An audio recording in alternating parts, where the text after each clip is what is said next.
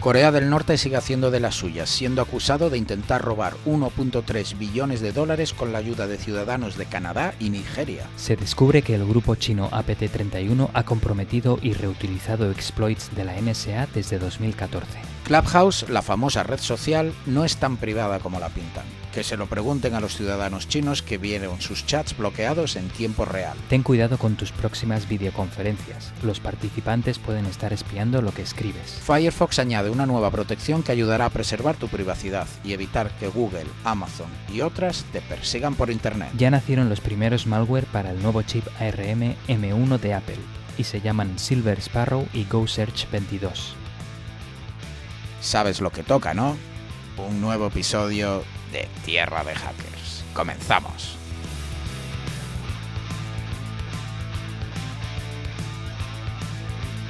Hola, hola y bienvenidos a Tierra de Hackers, tu noticiero de ciberseguridad hecho podcast. Hoy es ya el 1 de marzo de 2021, ya se fue casi un cuarto del año. Este es el episodio número 24. Eh, yo soy Martín Vigo y está conmigo pues ¿quién va a estar, hombre? ¿Quién va a estar? A estas alturas no lo sabes aún, querido oyente. Alexis Porros. Hola Alexis, ¿qué tal?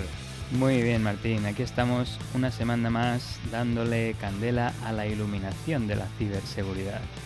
Queremos dar las gracias a nuestros oyentes que nos siguen y nos escuchan y que como cada episodio se dejan iluminar por nuestras noticias. Recordaros que si no lo estáis ya, deberíais estar suscritos a nuestro podcast en vuestra plataforma de escucha favorita. Estáis tardando. Y seguro que ya lo sabéis, pero si no, os recordamos que estamos en Twitter, Instagram y Facebook con el handle arroba tierra de hackers, donde nos podéis seguir para las actualizaciones de nuestras noticias y comentaros eh, lo, lo, que queráis, vuestras preguntas y dudas. En LinkedIn estamos como Tierra de Hackers y nos podéis enviar también vuestros correos electrónicos a podcast.tierradehackers.com. Finalmente, como siempre, agradecer vuestro apoyo a la pregunta del episodio, que esta última fue la siguiente. ¿Qué os haría uniros al lado oscuro de la ciberseguridad y convertiros en un ciberdelincuente? Tenemos que un 45% de nuestros queridos oyentes querrían darle una lección a esos gobiernos que abusan de sus ciudadanos y utilizar el lado oscuro para reprimir esos gobiernos sin control. El 37% dice que se pasaría al lado oscuro para proveer para su familia, algo que es bastante noble. Tenemos un grupo del 15% de nuestros oyentes que simplemente quiere destruir el mundo. Y finalmente, el 4% lo haría por diversión y travesura. Esperemos que estos últimos no causen mucha destrucción y sea solo por las risas. bueno, me gusta que tenemos eh, oyentes de todo el espectro, incluso los que quieren destruir el mundo o, bueno, pasarse al oscuro solo por las risas. Eh, muy buena, muy buena esa, me, me, ha encantado, me ha encantado. Pues em, yo también quería, quería comentar, bueno, pusimos un tweet sobre eso, que en Instagram llegamos a los famosos 2048 followers y agradecemos un montón a la gente a la gente en Twitter que también retuiteaba eso para ver si conseguimos eh, eh, más seguidores en Twitter y, no queremos seguidores, como decimos siempre, solo porque, ah, nos siguen tanto, sino que la realidad es que es la manera de darle visibilidad al, al podcast y sobre todo en Twitter es donde interactuamos y donde nos podéis contactar. Así que os agradecemos de verdad, de verdad, de corazón. Eh, no solo que escuchéis el podcast, pero que nos sigáis en las redes sociales y sobre todo mensajes que tenemos gente, gente asidua que siempre nos escribe. Eh, lo agradecemos muchísimo, de verdad que, nos alegra el día. Así que por favor, eh, si no estáis suscritos aún, suscribiros en cualquier plataforma de podcasting. Y, si os gusta lo que hacemos, pues nos ayudaría mucho si nos escucháis en Apple Podcast, que nos deis eh, una buena valoración de cinco estrellas, que nos dejéis comentarios también, lo mismo en Spotify y otras plataformas. Así que muchas, muchas gracias por escucharnos. Muchas gracias a todos, sí, por el apoyo, por, sí, por seguirnos en cada episodio, escucharnos y los comentarios que nos encantan, nos encanta responder a vuestras preguntas porque así parece que de hecho nos escucháis. así que nada, sin más, empezamos. Y empezamos con uno de nuestros países favoritos, Corea del Norte. Sin querer ser pesados, pero es lo que hay. Esta gente en temas de ciberseguridad eh, eh, siempre, están, siempre están ahí, no sé por qué. Pero bueno, la cuestión es que el Departamento de Justicia norteamericano publicó una acusación contra tres hackers norcoreanos por intentar, intentar eh, robar 1.3 billones con B de dólares en criptomonedas, por supuesto. Eh, porque si no ocuparía bastante. Pero eh, lo que pasa es que en concreto lo que dice la acusación, que me la estuve mirando y como siempre os intentamos dar todas las referencias que utilizamos para el podcast, lo tenéis en las notas y referencias del episodio, eh, habla de conspiración y extorsión hacia bancos y empresas de todo el mundo, o sea, no solo de Estados Unidos. Consiguieron blanquear 200 millones, según esta acusación, de esos 1.3 billones que intentaban robar, según el FBI.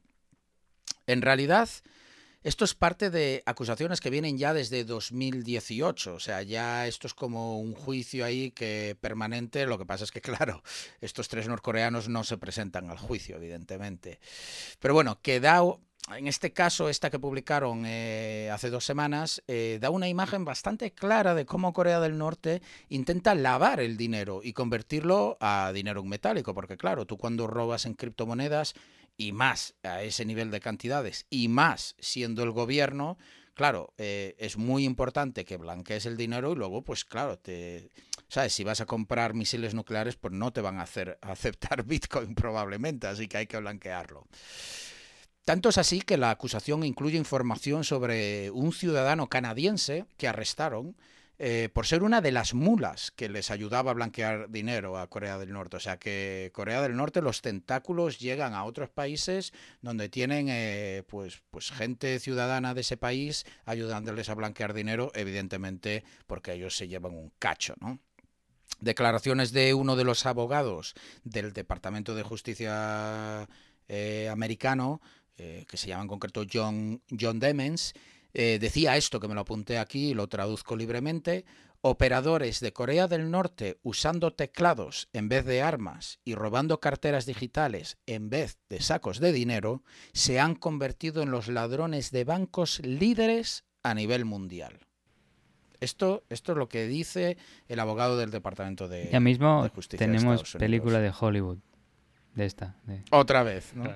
Como decimos siempre, cada dos, tres episodios. Yo espero que, por favor, Netflix, si hay alguien de Netflix, algún director, ejecutivo, eh, escribirnos, que nosotros eh, con el podcast generamos exactamente cero dólares eh, así que si a lo mejor, pues yo qué sé, os podemos ayudar con un guion, eh, nosotros encantados, ¿eh? Así que queridos amigos de Netflix, Amazon Prime, Disney Plus, Apple, Apple, lo que sea, cualquiera nos vale, ¿eh? Cualquiera nos vale. Bueno, siguiendo con la noticia, solo comentar eso, que la, la acusación es clara al apuntar al gobierno de Corea del Norte y no simplemente a hackers eh, coreanos. Dice que quien está detrás es el famoso, habéis escuchado ya alguna vez más que los mencionamos, Lazarus Group, que como digo ya os hemos hablado en varias ocasiones y de hecho si vais a tierradehackers.com nosotros utilizamos los tags para que podáis buscar específicamente episodios a varias temáticas que suelen ser recurrentes y de hecho tenemos un tag específico no solo para Corea del Norte sino para Lazarus Group, o sea que si queréis episodios de ellos le dais a Lazarus Group y ya los tenéis todos. El ataque más reciente de este grupo fue a un banco de Malta en 2019. En concreto, bueno, pues hackearon su infraestructura e hicieron transferencias fraudulentas a bancos que ellos controlaban. Eh, hablamos del gobierno, evidentemente. Entonces, em, en episodios anteriores, de hecho, Alexis eh, ya os habló de, estos ataques, en concreto uno muy interesante, que ahora mismo pues no recuerdo el, número del episodio, pero al banco chino. ¿Te acuerdas, Alexis? Perdón, no chino, indio. Este que en el que se hacían transferencias que con, el tema de Swift y consiguieron eh, eh, adivinarlo gracias a que hubo un fallo en la descripción y una de las personas del banco se dio cuenta que había una falta de ortografía y fue así como, como supieron que había algo raro. Sí, sí, cierto. Esa noticia fue tanto interesante por la cantidad de dinero que se movió. Efectivamente. Pues eh, eh, de todo este dinero que robaron, unos 112 millones fueron conseguidos a través del desarrollo de aplicaciones de criptomonedas falsas en las que metían un backdoor. Esto me pareció muy interesante. Una de estas aplicaciones se llamaba Cryptoneuro Trader, así que si la tenéis instalada, fuera ya, aunque probablemente ya, ya no tenéis ni el dinero accedieron a los servidores de varias empresas de trading de criptomonedas gracias a esta aplicación. Es decir, probablemente muchos empleados que tiene sentido, ¿no? Que trabajan para empresas de trading, pues utilizan muchas de estas aplicaciones y lamentablemente pues también la suya que venía con una puerta trasera de regalo. Y gracias a haber accedido a los servidores de estas empresas de trading, eh, pues consiguieron acceder a los monederos digitales y también encontrar varias, varias claves privadas que les permitió pues transferir esas criptomonedas y como ya sabemos cómo funcionan las criptomonedas ya no hay manera de recuperarlas cuando eso sucede. Otro mecanismo para financiar en concreto a Corea del Norte de manera fraudulenta fue montar Marine Chain.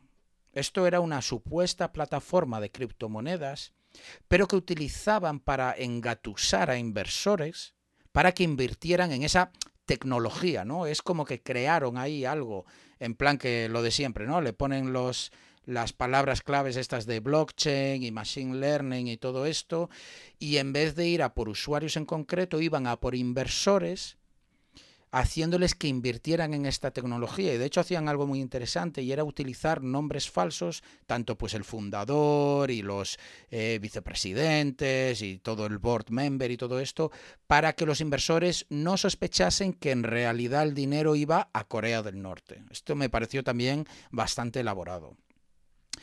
Os hablé del canadiense que ayudaba a blanquear eh, millones a Corea del Norte, pero el plot twist aquí vino un par de días después cuando se publicó que un famoso Instagramer nigeriano también ayudó a Corea del Norte a blanquear dinero a través de, estos timos. ¿no? Eh, su nombre es Ramón Olorungwa Abbas, pero realmente en Instagram se lo conoce como Hash Papi. Y la verdad es que tiene un Instagram que a mí personalmente me da asco. O sea, os lo dejo, os lo dejo en las notas de, y referencias del episodio, pero ¿a qué me refiero con que me da asco? Pues es que es el típico Instagram que está lleno de fotos de bolsos de Gucci, el tío en aviones, coches de lujo, la típica persona que a través de sus fotos intenta proyectar una imagen que no es real en absoluto.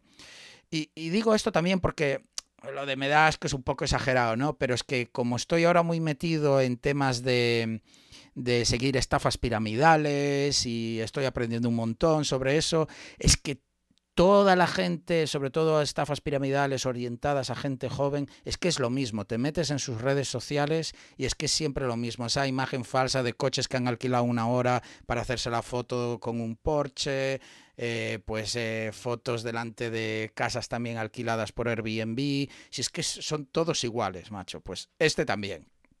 Pero digo, si queréis curiosear, os metéis en la cuenta de, Instagram. Eh, de hecho, en su Instagram él se describe como un inversor en, inmueble, pero vamos, lo que era es un estafador que le roba dinero a la gente. Lo cierto es que ahora está en la cárcel por colaborar con el canadiense que os comentaba antes, eh, como ya decía, pues para ayudar a Corea del Norte a, blanquear dinero robado de bancos por todo el mundo. Si esto no es colaboración entre naciones, pues eh, que, que, me digan lo que es, porque es que me recuerda al comienzo de un chiste, ¿no? Esto que entra en un bar, un norcoreano, un canadiense y un nigeriano, y, y ya ahí pues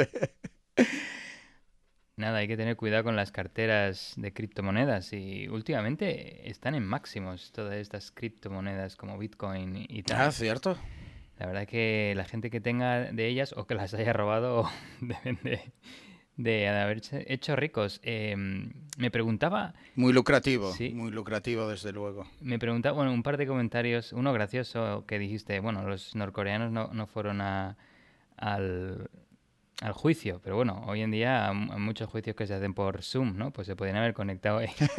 sí, sí, sí. Y ya hemos hablado mucho de eso. Sí, sí, muy cierto, muy cierto. De hecho, el último curioso que vi así por Zoom fue, eh, de hecho, referente al episodio anterior que os hablamos, si os acordáis de todo lo que sucedió con las inversiones en GameStop y todo esto, pues... Eh, eh, bueno, no era un juicio realmente, sino una testificación delante de, del Parlamento americano o del Senado, eh, pero fue todo por Zoom y era, era muy gracioso porque es que ves a los senadores que es que no, no se manejan con la tecnología. El típico señor de un pueblo de Texas que es representante de ese condado y que tiene 80 años casi, que no...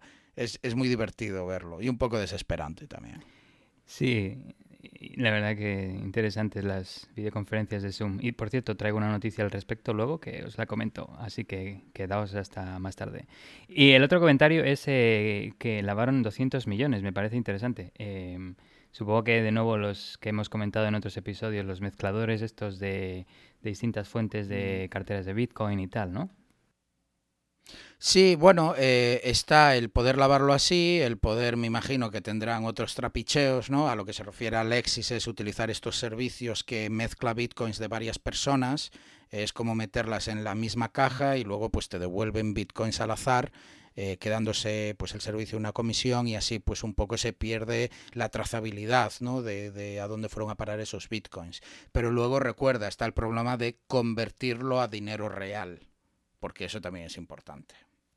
Ok, pues muy chula la noticia y pasamos a la siguiente, que va de ciberguerra y de grupos APT, y como no, en este tema no podía faltar China. vale, estoy convencido que tiene que haber una noticia de Rusia. Y entonces ya tenemos el, trío. El trío. Ah, pues de momento China, pero vamos a ver qué, qué, sucede más adelante en el episodio. Pues bien, eh, China comprometió atención señores, una herramienta de hacking de la NSA en 2014 y la ha estado utilizando durante años para comprometer sistemas Windows, desde Windows XP hasta Windows 8.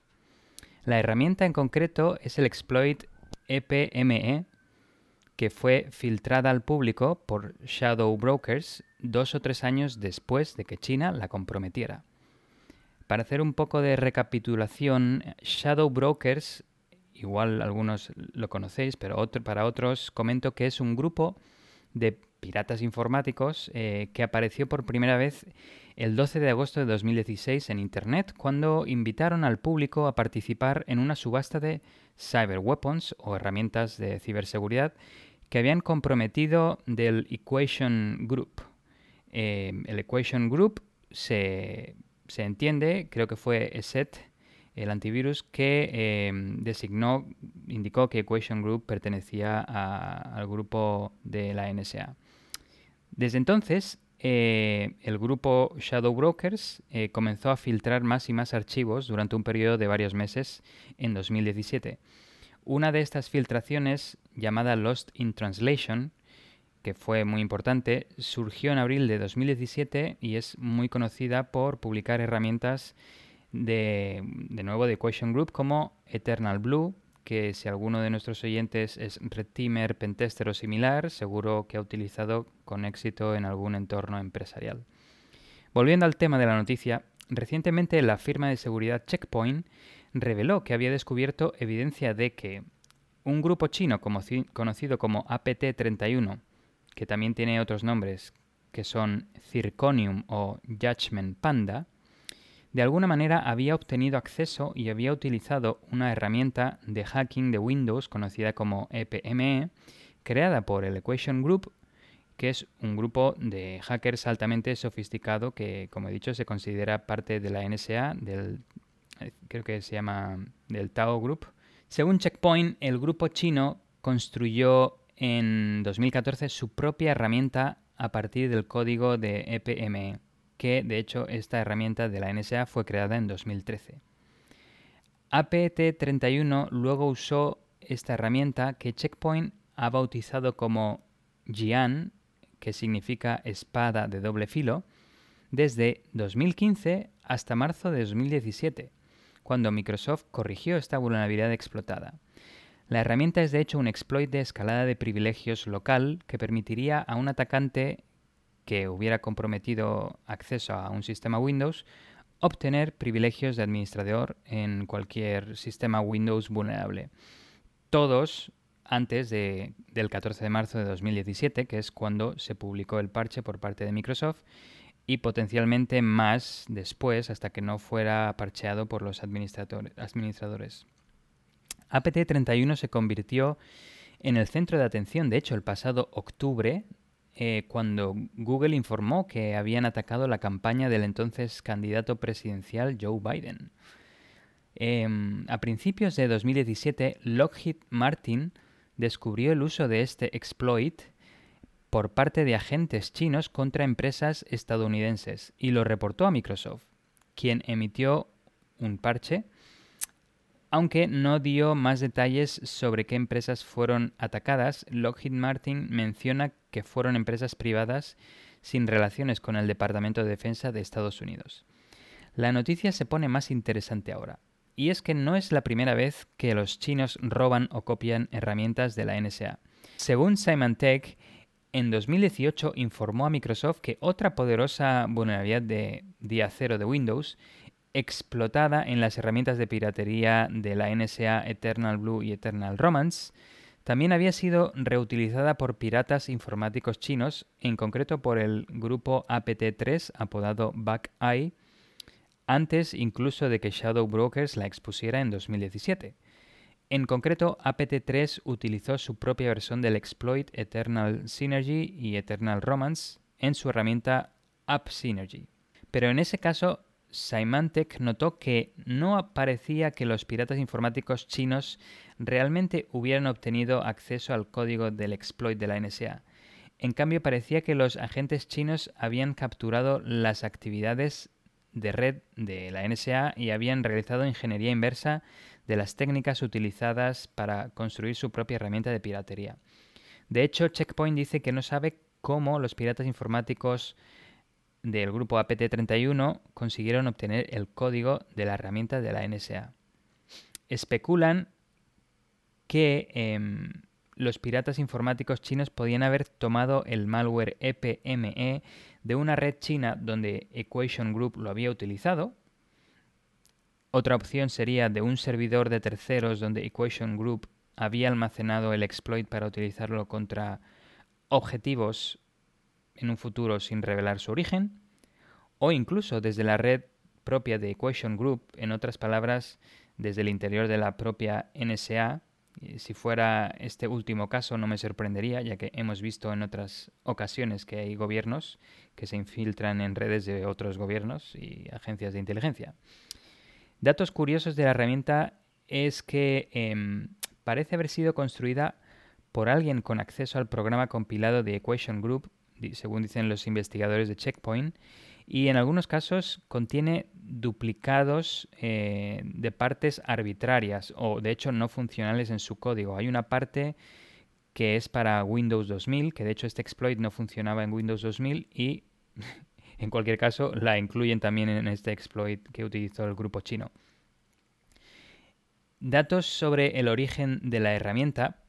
Pues si bien Checkpoint afirma con certeza que el grupo chino tomó su herramienta de de la NSA existe debate sobre sus orígenes y hay opositores que señalan que Checkpoint reconstruyó el historial de ese código observando los tiempos de compilación, algo que se podría haber falsificado. Incluso es interesante su teoría y va más allá y comenta que podría faltar una muestra anterior que indique que la herramienta se originó, de hecho, por los chinos y que fue al revés, que fue robada Ah, por, a los chinos por la NSA o incluso que comenzó con un tercer grupo de piratas informáticos, lo cual me parece interesante. Eh, sobre el descubrimiento, comentar que los investigadores de Checkpoint dicen que hicieron su descubrimiento mientras buscaban en herramientas de escalada de privilegios de Windows más antiguas para crear lo que se denomina huella digital o fingerprint que pudieran utilizar en el futuro para atribuir esas herramientas a ciertos grupos. Esto lo hacen para identificar mejor el origen de los piratas informáticos que se infiltran en la red de sus clientes. Cuando Checkpoint probó una de estas huellas dactilares, huellas digitales, creada a partir de la herramienta de piratería del grupo chino APT31, se sorprendieron al descubrir que no coincidía con herramientas chinas, sino con las herramientas de Equation Group de la filtración de Shadow Brokers. Además, no solo se trataba del mismo exploit, sino que eh, la versión china es una réplica completa del exploit Equation Group de 2013. Investigando en el DAM de Shadow Brokers, de hecho, vieron que el pack de la herramienta que contiene el exploit EPME e data de 2013 y contiene cuatro exploits de escalada de privilegios de Windows, dos de los cuales eran 0 days en el momento del desarrollo del pack en 2013. Uno de estos 0 days, cuyo nombre en código es EPMO, nunca se discutió públicamente y Microsoft de hecho lo parcheó el 9 de mayo de 2017 sin comentar nada al respecto, sin asignarle ningún identificador de CVE. Esto fue en respuesta a la filtración de Shadow Brokers y bueno, parece interesante porque incluso aunque este exploit está públicamente disponible desde que se filtró en 2017, nunca se ha comentado hasta ahora que los investigadores de Checkpoint le han echado el ojo. Eh, y con esto llegamos un poco al debate de armas de ciberseguridad. Como implica el nombre que le han dado los investigadores de Checkpoint a este malware, eh, espada de doble filo, Em, los investigadores argumentan que sus hallazgos deberían plantear nuevamente la pregunta de si las agencias de inteligencia pueden retener eh, y usar de manera segura herramientas de piratería de día cero sin correr el riesgo de perder el control de ellas y de hecho que se utilicen en contra de ellos. Se comenta literalmente las naciones siempre tendrán exploits de zero day, pero tal vez la forma en que los manejemos es posible que tengamos que pensar en esto nuevamente.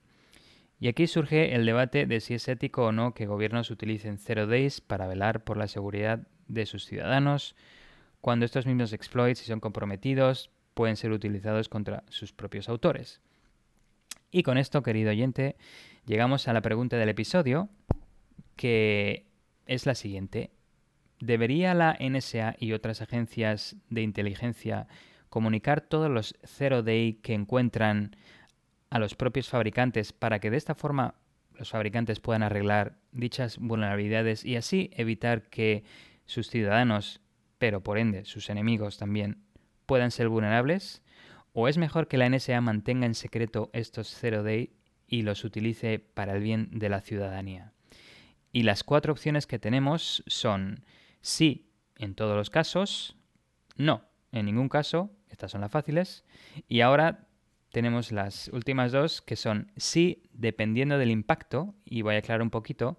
Un ejemplo de impacto alto sería una vulnerabilidad en sistemas Cisco, que son los que soportan toda la Internet global. Por ejemplo, si un 0-day permite el compromiso total de estos dispositivos y el acceso a todo el tráfico que circula por ellos, podría crear caos global en el mundo.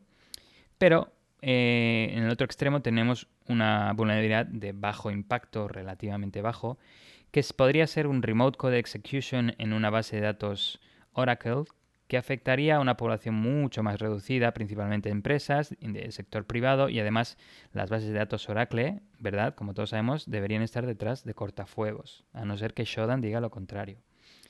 Y finalmente tenemos sí pero después de usarlos, es decir, utilizar el zero day al menos para el objetivo con el que se diseñó y luego comunicar la vulnerabilidad al fabricante para evitar que otros grupos de atacantes puedan haber capturado el exploit y reutilizarlo.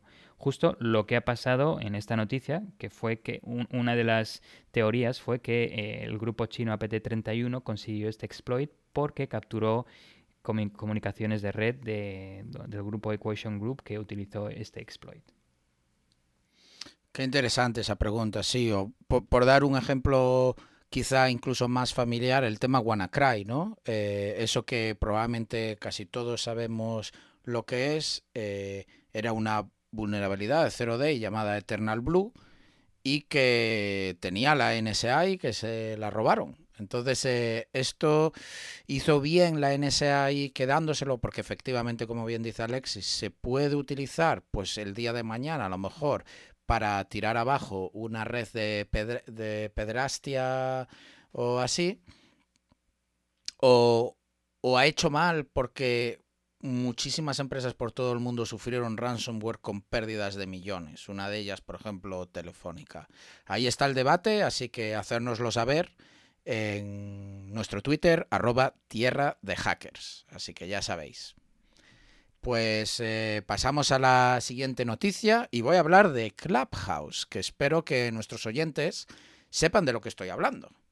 Y en concreto voy a hablar de una investigación, de, un grupo de investigación que no, no, hemos traído nunca al podcast, el Internet Observatory. Y, y, esto es básicamente un laboratorio de investigación sobre Internet, es así como se definen, pero de la Universidad de Stanford. O sea que esto es, gente que sabe lo que hace. De hecho, uno de ellos es eh, Alex Stamos, que es eh, una persona muy famosa en el mundo de la ciberseguridad. Entonces, por un lado ahora entendemos quiénes son los que han hecho la investigación, pero por si acaso tenemos algún oyente eh, tirando hacia edad más elevada y no sabe lo que es Clubhouse, Alexis tampoco lo sabía, se lo tuve que explicar antes de grabar, eh, pues es una nueva red social, que es solo, solo de audio. Eh, yo lo veo pues como digamos como tener un, una emisora de radio interactiva, ¿no? Normalmente cuando escuchamos la radio, programas en la radio, pues la gente llama por teléfono para, pues, para entrar en el programa y tal. Pero aquí, pues básicamente, imaginaos que, que a golpe de, clic, ¿no? En una aplicación móvil, pues puedes interactuar tal. De hecho, yo lo veo como poder hacer eh, nuestro podcast Tierra de Hackers, ¿no? Podríais escucharlo en directo según lo grabamos y además os podríamos dar paso pues para hacer preguntas en directo. Dicho de otra manera, es una como una especie de Twitch, pero solo de audio donde se hace streaming para debatir de cosas o de lo que sea y la gente puede estar metido en esa sala escuchando y luego eh, pues interactuar, ¿no? Hacer preguntas o lo que sea. La cuestión es que se está haciendo muy, muy popular. Eh, yo la verdad es que la usé algo para probarla el otro día y, le veo potencial, aunque de momento la verdad no he encontrado eh, contenido eh, interesante. O sea, muchos canales de, de, temas de emprendeduría, que eso sí me interesa, pero era como mucho humo, así como hablar de manera genérica. y luego, pues, un poco volviendo a las estafas piramidales, la gente que es en plan guru de, de ah, tu mentalidad, tienes que... Eh, mucho de eso, ¿no? En canales que me metí para escuchar de lo que hablan y era, era un poquito vendehumos. Pero bueno, luego, pues por ejemplo, tenemos a gente como Elon Musk que se ha metido ahí también para, le han entrevistado a través de Clubhouse y eso, pues oye, está muy bien.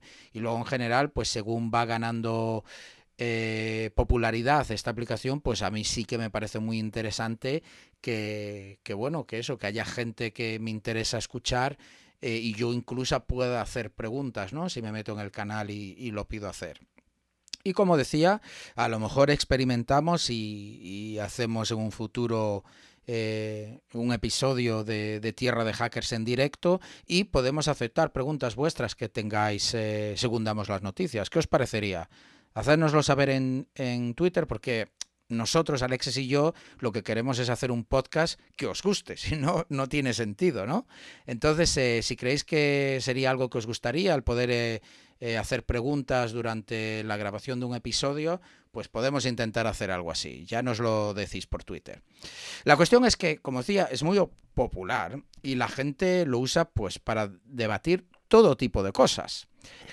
Clubhouse dice que solo almacena audio temporalmente por seguridad y ayudan investigaciones que podrían ser criminales, como por ejemplo terrorismo, ¿no? Digamos que eh, un grupo terrorista utilice esto pues para comunicarse. Pues evidentemente si hay una investigación tienen que poder tener trazas de ese audio. Y de hecho, creo que no hemos cubrido nunca en el podcast porque no salió ninguna noticia al respecto, pero hay casos en los que grupos criminales han llegado a utilizar desde salas de póker online para comunicarse, chats de videojuegos en la Xbox. Al fin y al cabo, cualquier canal de comunicación puede ser utilizado y abusado por criminales. Entonces es como ellos justifican que almacenan el audio temporalmente y que lo borran en cuanto puedan, que lo definen un poco, no, no dice cuántos días, sino si no hay ninguna petición por parte de, de la justicia, entonces lo borramos. Pero bueno, se entiende que lo almacenan un rato y luego lo, lo borran, ¿no?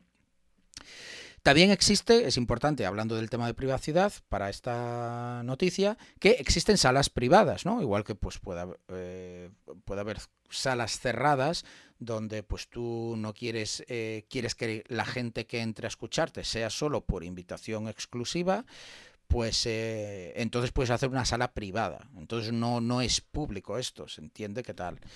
Por tanto, a lo que voy con esto es que el usuario tiene como una falsa sensación de privacidad. Y es que privacidad realmente debería implicar tu propia privacidad en, todos los ámbitos. Sin embargo, aquí es privacidad a nivel de la aplicación, es decir, vale, que otros usuarios no pueden entrar en mi sala, pero eso no quiere decir que esto sea privado, anónimo o que no se esté grabando la información. ¿no? Por eso digo lo de que da esa falsa sensación de privacidad. Y no solo lo digo por eso, al fin y al cabo, eh, esta noticia va sobre una investigación que ha hecho el Internet Observatory de la Universidad de Stanford y vino a raíz de que hace un par de semanas varios usuarios famosillos en China, eh, famosillos digo con, pues, con muchos seguidores ya en esta red social, vieron sus directos interrumpidos de repente y luego se mostraban errores en la aplicación poco después de tocar temas sensibles y directamente prohibidos en China. Por ejemplo, una de las cosas que hicieron fue hablar sobre las famosas protestas de la plaza de Tiananmen de 1989.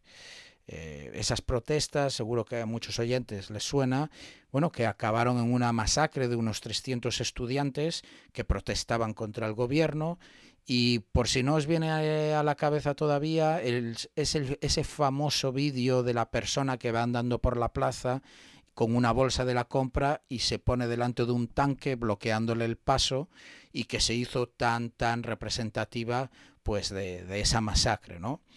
Eh, diré como curiosidad para que sepáis cómo es China, si tú ahora, querido oyente, buscas en Google eh, Tiananmen, pues entre las imágenes de, de, Google Images te va a salir pues imágenes de esa persona delante del tanque y otras imágenes de la masacre.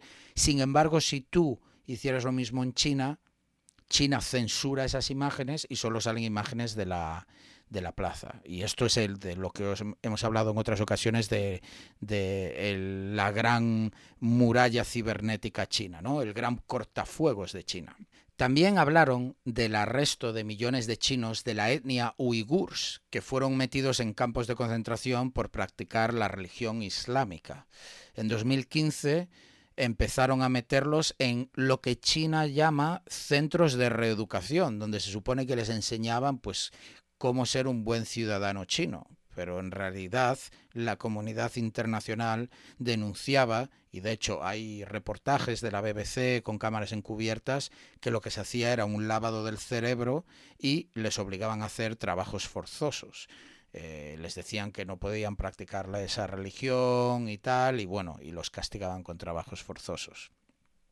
De hecho, en episodios anteriores hablamos de cómo China había utilizado inteligencia artificial, creo que fuiste tú, Alexis, con un algoritmo específico para detectar personas de esta etnia específicamente.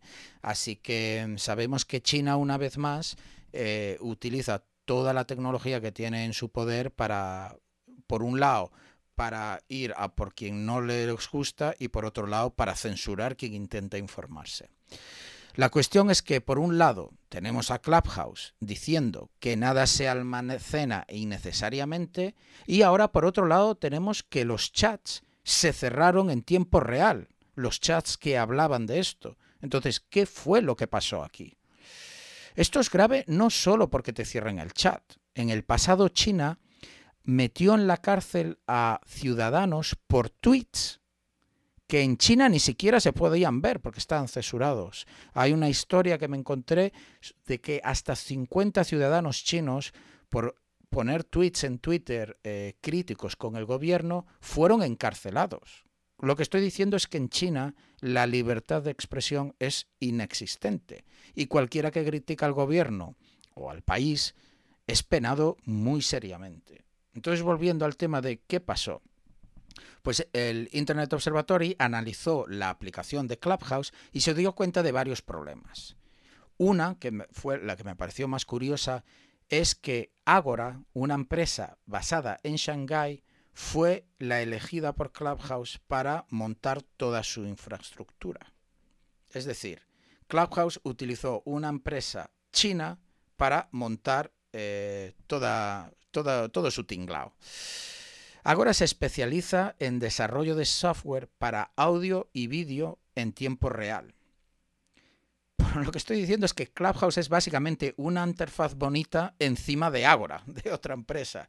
Básicamente les pagan por hacerlo todo y ellos han desarrollado una aplicación súper sencilla que está por encima de toda esa tecnología. Esto lo descubrieron analizando el tráfico de red generado eh, y que se puede investigar pues, con herramientas, en este caso utilizaron Wireshark. ¿no? Em, Wireshark, como digo, es una especie de proxy o una herramienta que puedes poner entre medias de, digamos, el tráfico que sale de tu aplicación móvil y el servidor a donde vaya ese tráfico y te va diciendo qué es lo que se transfiere, cuáles son los datos. Y de esta manera pudieron ver que realmente el tráfico iba hacia Agora, no hacia un servidor de Clubhouse. De hecho, en concreto, al entrar en un canal específico, genera un paquete con el identificador específico de ese canal y va directamente a Agora, insisto. Es decir, va directamente a Shanghai. Tú te metes en un canal cuyo título puede ser eh, Hablemos de las cosas malas que hace China, pues se genera un paquete con información del identificador de ese canal y va directamente a Shanghai. Pero es que ese paquete incluye también el identificador específico del usuario. Por tanto, se está transmitiendo quién y en qué canal se está mintiendo directamente a esta empresa de Ágora que está en China. Pero es que lo peor de todo es que va sin cifrar. No está cifrado. Eso, si me emociona al decirlo, es porque estamos en 2021, es una aplicación que acaban de crear y y se hace difícil pensar que hoy en día aún existe tráfico por HTTP en vez de HTTPS, es decir, tráfico sin cifrar. Pero efectivamente, esta información, no voy a decir crítica, pero desde luego que tiene un impacto en la privacidad de los usuarios que se envíe directamente a unos servidores a China de una empresa tercera y además sin cifrar, uff, esto es bastante preocupante. Básicamente, cualquiera en la misma red puede ver quién se mete en qué canal, aunque sea privado el canal. Recordad que os decía que había canales privados. Evidentemente el gobierno chino todavía más puede ver esto, porque controla la red del país y seguramente tiene ojos también en la red del resto del mundo. Eh, ya digo, sobre todo lo va a ver porque es que va sin cifrar. Agora, por su parte, dice que tampoco almacena el audio, aunque eso es cuestionable y no se ha ni siquiera podido realmente verificar adecuadamente, como por ejemplo a través de, digamos, una revisión de seguridad por una empresa tercera. Además, eh, por ejemplo, que tiene fuertes lazos con el ejército chino, lo siento por nuestros queridos usuarios que nos estén escuchando el podcast en un móvil Huawei, dijo lo mismo que en su día, ¿no? Que ellos no que ellos no tenían ninguna información y tal, y que no la almacenaban, bueno, no que no la almacenasen, sino que no la compartían. Pero muchos expertos han comentado que dudaban profundamente de que sea así. Básicamente, ellos decían que jamás le darían información de sus usuarios, es decir, de ti, querido oyente, que nos estás escuchando eh, en un móvil de Huawei, que jamás le darían tu información al gobierno chino. Pero es que los expertos dicen que aún asumiendo la buena fe de Huawei, ya no es que les crean o no, sino que es que no tendrían opción, porque es que es la ley del país. por eso eh, muchos servicios no existen en China. Eh, y uno, por ejemplo, uno que tuvo muchos problemas, pues fue Uber, por ejemplo, porque China exige poder acceder eh, a tu información y hay muchas empresas pues que no quieren hacer eso, evidentemente. De todas formas, aunque Agora no almacena los datos, el gobierno chino, como decía, controla la red, así que tendría acceso de todas formas, aunque creyésemos a Clubhouse y aunque creyésemos a Agora. Os dejo en las notas eh, del episodio el análisis técnico de Internet Observatory, por si os interesa ir un poco más allá en cómo hicieron este análisis, que la verdad es bastante sencillo, eh, porque la verdad también es que encontraron más fallos, aunque varios de ellos no los han publicado aún. Pero lo que pasa es que durante estas dos semanas, desde que se hizo esta primera publicación por parte del Internet Observatory, hubo más noticias respecto a Clubhouse y su privacidad y seguridad, que os comento para terminar la noticia. La semana pasada un usuario montó una web donde hacía streaming de varios canales públicamente. Es decir, se montó la web y hacía streaming de todos los canales que había en ese momento en directo, cuando realmente tú no solo en principio tendrías que estar registrado y solo se podría hacer desde la aplicación móvil, sino que en principio tú solo puedes estar en un canal a la vez. Pero este hombre lo que hizo fue reversear la aplicación y consiguió, ya digo, no solo escuchar varios canales a la vez, sino redirigir el audio a sus servidores para hacer streaming público. Todo esto mientras los que hablaban en los canales pensaban que lo que decían era privado, insisto. Cabe recordar que Clubhouse ni siquiera está en Android, solo existe como aplicación de iOS, porque ya digo que ha sido publicada muy recientemente, solo que cobró eh, fama muy rápido. Y, bueno, aquí tenemos un chaval haciendo la versión web eh, directamente, mucho antes de que ellos hayan ni siquiera sacado una aplicación para Android. Y hablando de Android, un grupo de desarrolladores de Android hicieron exactamente eso, la versión de Android de Clubhouse. Insisto, una vez más, antes que la propia empresa. Desarrollaron esta versión y, la verdad es que me quedo con las declaraciones de uno de ellos, que se llama Gregory Kulsnikov. Dice que fue bastante fácil por la cantidad de funcionalidades que Clubhouse delega a third parties, es decir, que Clubhouse realmente es que son servicios terceros y lo que han hecho, como decía antes, poner una interfaz por encima. Eso es todo lo que han hecho. O sea, han contratado el servicio de audio, el servicio de interacciones, el servicio de analytics, el servicio de, de hasta la propia página web la habrán subcontratado le pusieron, hicieron una aplicación en iOS de prisa y corriendo eh, que une todas estas piezas del puzzle y ya está, y han sacado la aplicación. Y sabéis que les acaban de financiar con 100 millones de dólares. Toma innovación. La innovación es coger servicios de otros, le pones una interfaz chupipiruli y ya está. Así que Alexis, ¿qué estamos haciendo con nuestra vida? ¿Qué estamos haciendo con nuestra vida? Si lo que hay que coger es piezas del puzzle, ponerle una interfaz y ya está, y nos sueltan 100 kilos. Pues sí, la verdad es que me sorprende. De hecho, eh, lo simple que parece ser la aplicación, que yo no la tengo instalada, pero como mencionabas antes, lo hablábamos antes del episodio, y en Apple Store en, el App Store solo tiene una imagen. ¿Sabes? Que a veces las aplicaciones tienen varias imágenes, un vídeo de cómo funciona y esta es bastante cutrilla, digamos. Un equipo de marketing detrás, por lo menos, que te hace todo esto, ¿no? Pues nada, ¿sabéis cómo han triunfado, queridos oyentes?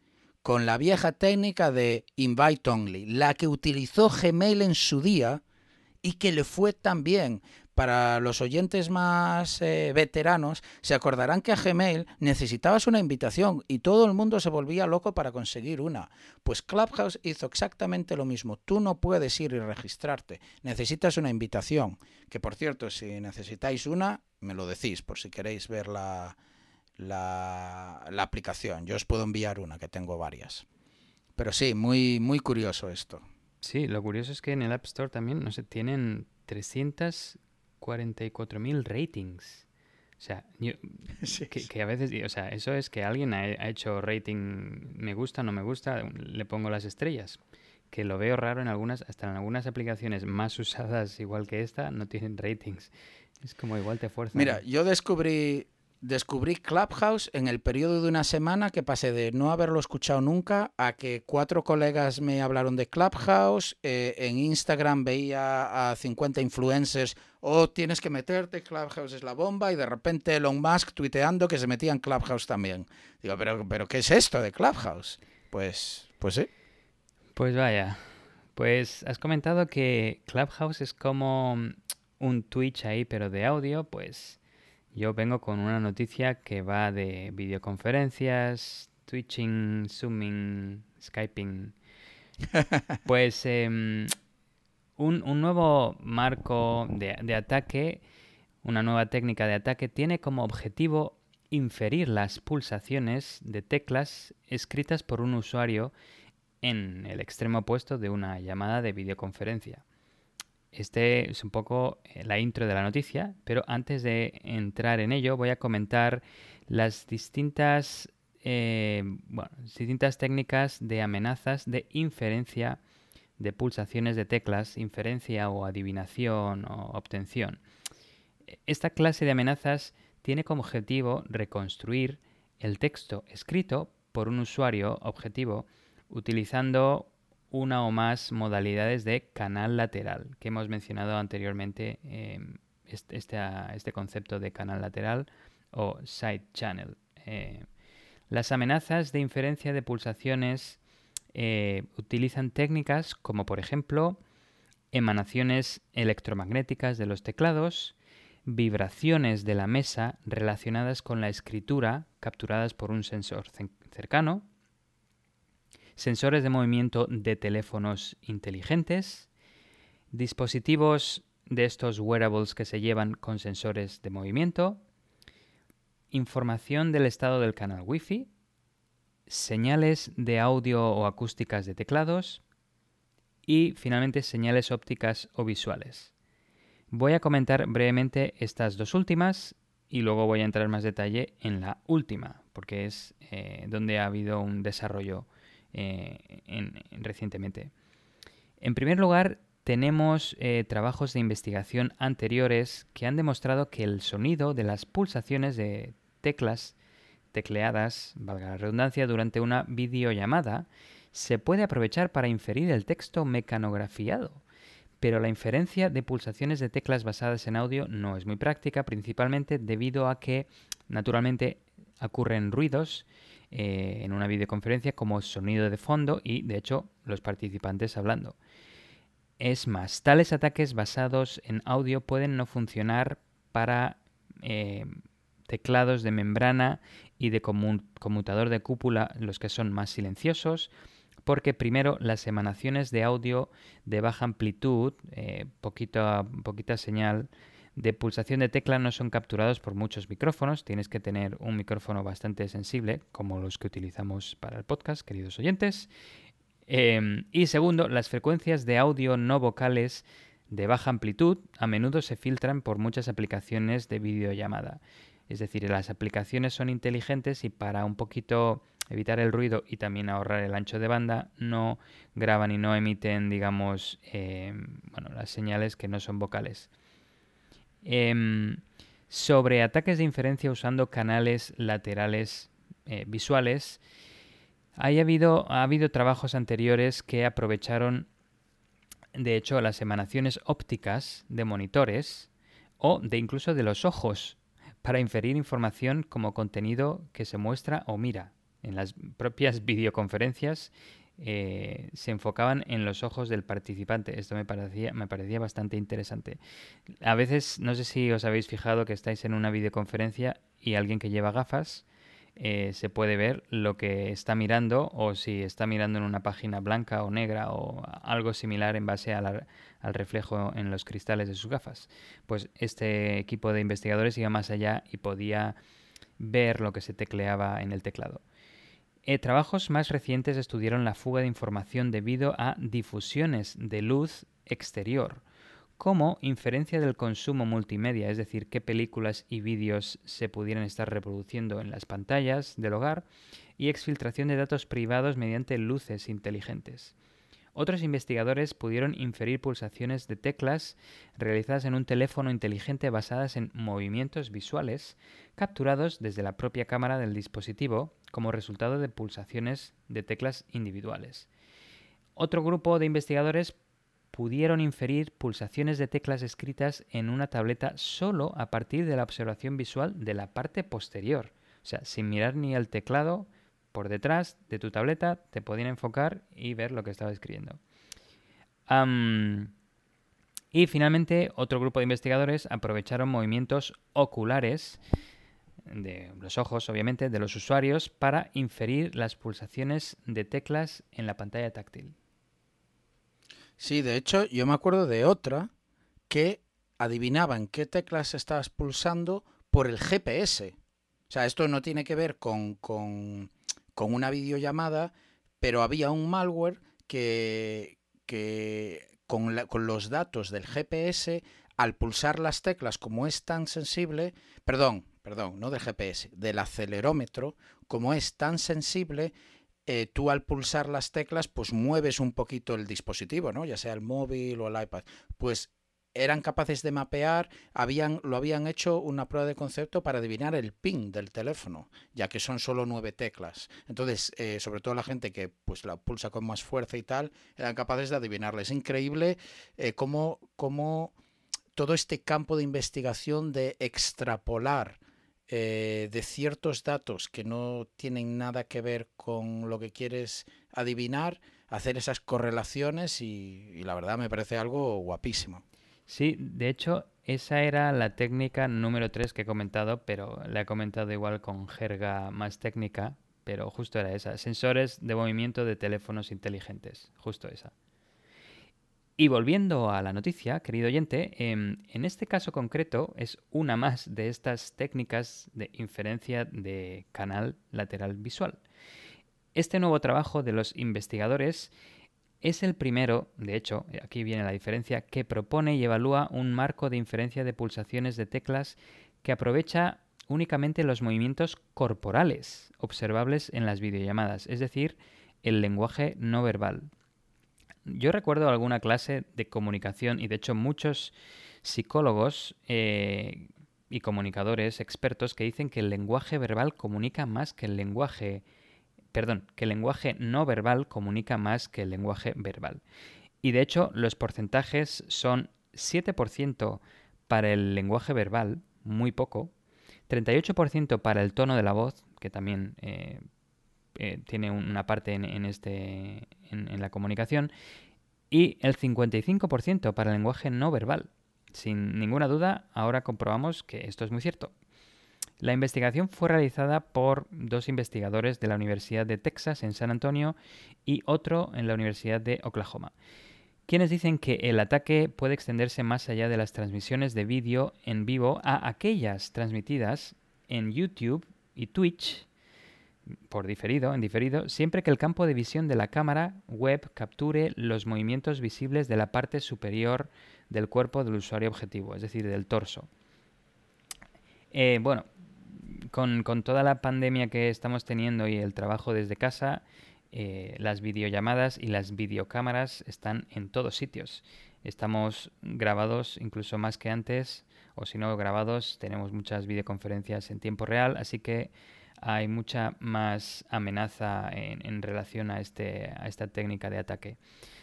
Para inferir las teclas pulsadas por el usuario objetivo, em, el vídeo grabado se alimenta en un marco de inferencia basado en tres etapas, que las voy a resumir brevemente. La primera es la de preprocesado, donde se elimina el fondo de la imagen, el vídeo se convierte a escala de grises, se se hace una segmentación en las regiones del brazo izquierdo y derecho con respecto al torso del individuo, eh, utilizando un modelo específico que se llama Faceboxes. En, en conclusión, la primera etapa condiciona el vídeo eh, en imágenes que, se pueden ser, que pueden ser procesadas por algoritmos de visión por computadora. La segunda etapa es la detección de pulsaciones de teclas que recupera fotogramas de los brazos segmentados para calcular la medida del índice de similitud, es decir, cómo se asemeja con el objetivo de cuantificar los movimientos corporales entre fotogramas. Es decir, la segunda etapa identifica pulsaciones de teclas individuales. Y la tercera etapa lo que hace es predicción de palabras, donde se hace eh, correlación entre las pulsaciones y cuando se deja de pulsar, porque es cuando se ha acabado una palabra, ¿verdad? Y se intenta asociar con potenciales palabras existentes.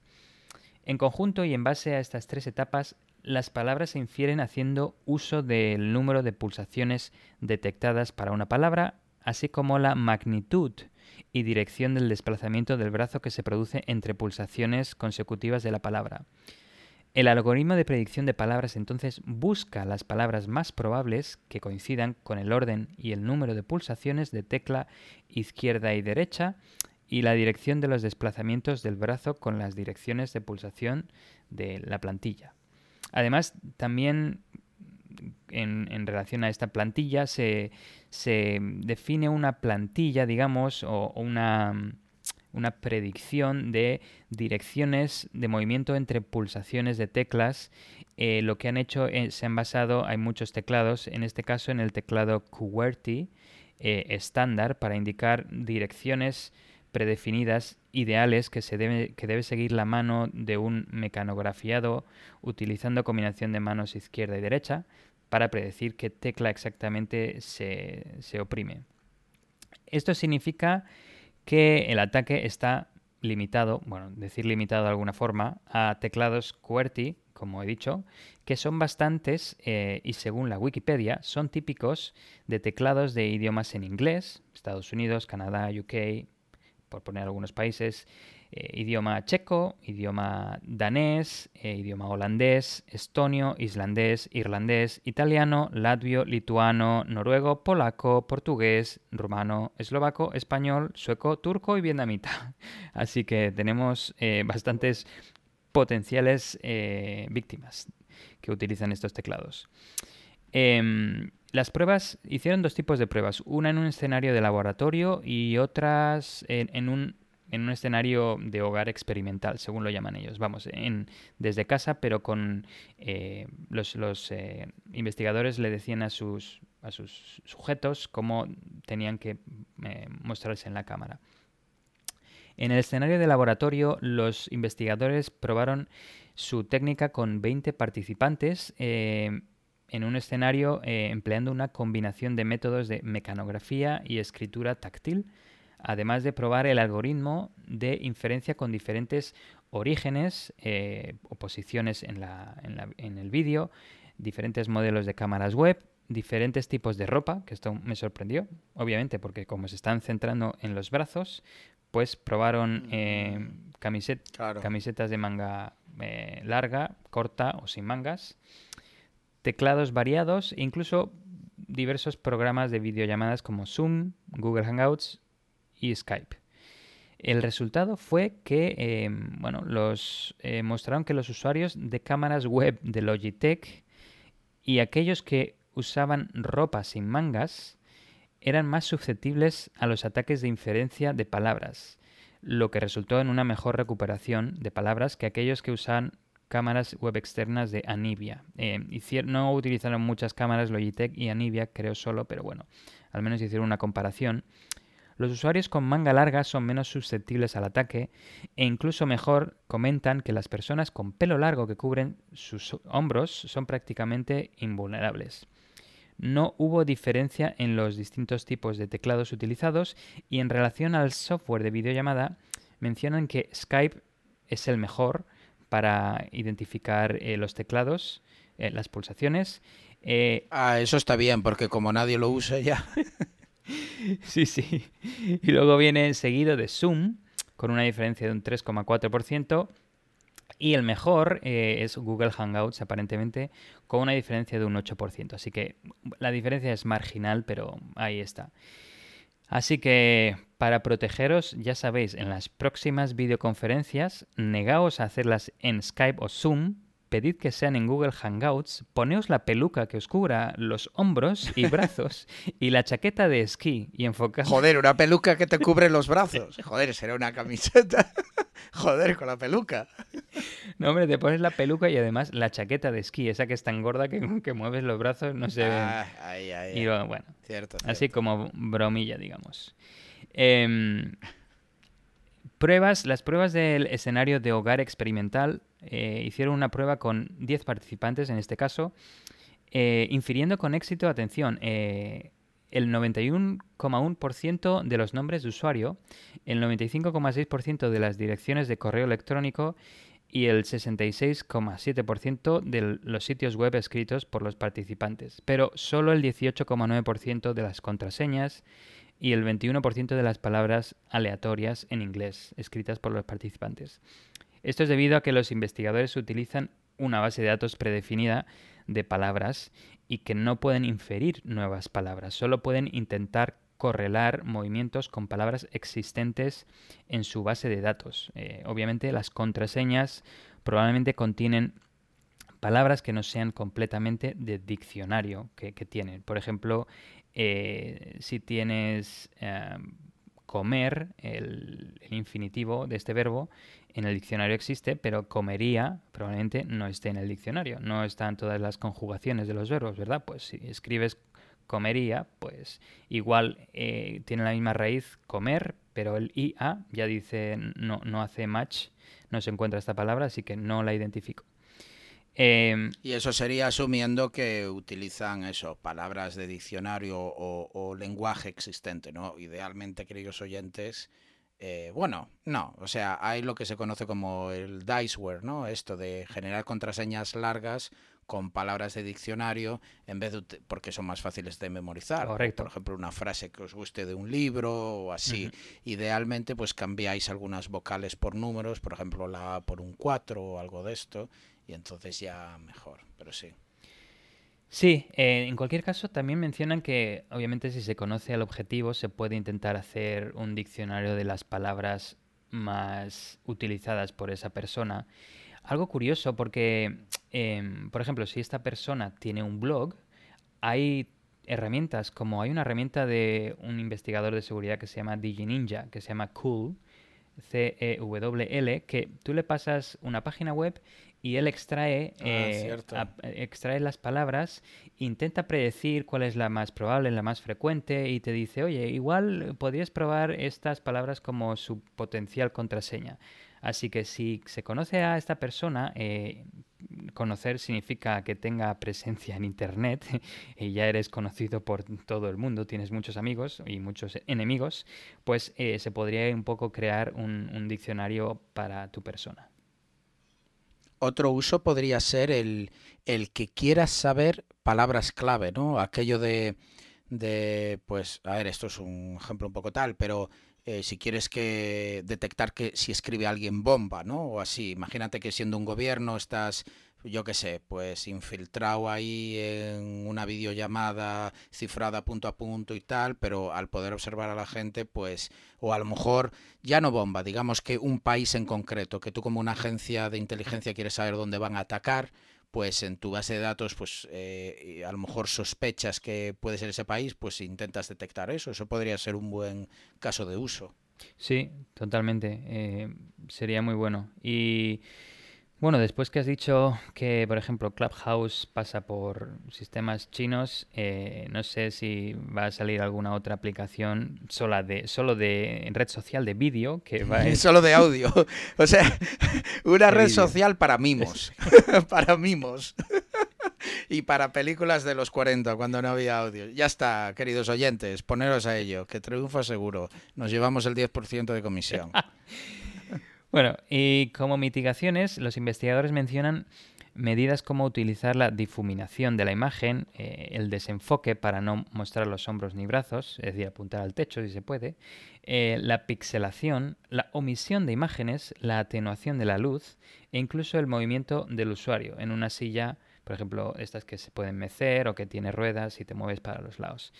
Finalmente, los investigadores mencionan que los datos de vídeo se pueden combinar un poquito con datos de audio de la llamada para mejorar aún más la detección de pulsaciones de teclas, aunque anteriormente he mencionado que el audio por sí solo no es muy efectivo, pero combinado podría mejorar la eficiencia. eficiencia perdón.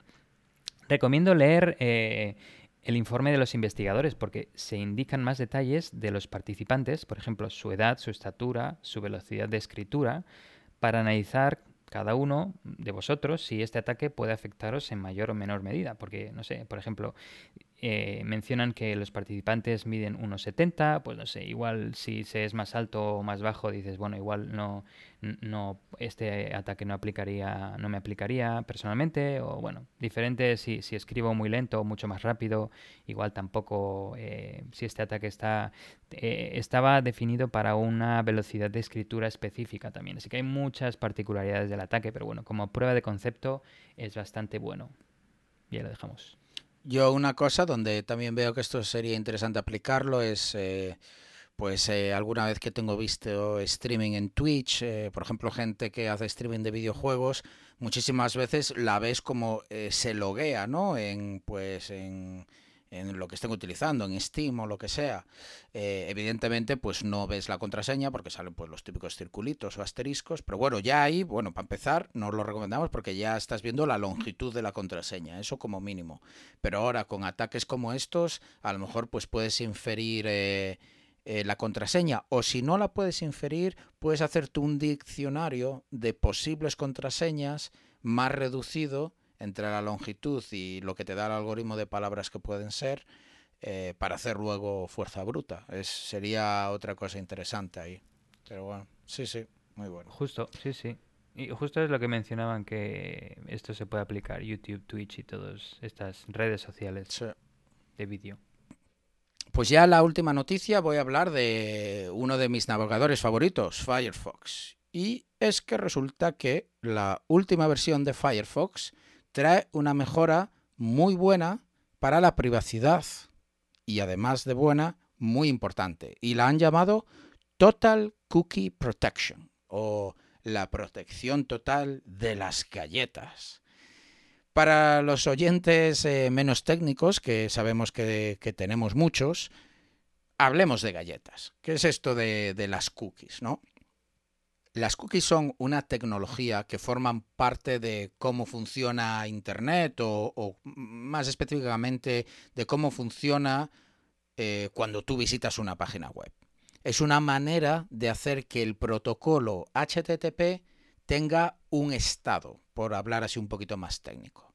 Por daros un ejemplo, la web 1.0, es decir, cuando se creó esto de navegar por Internet, se diseñó de una manera muy sencilla, eh, una arquitectura cliente-servidor.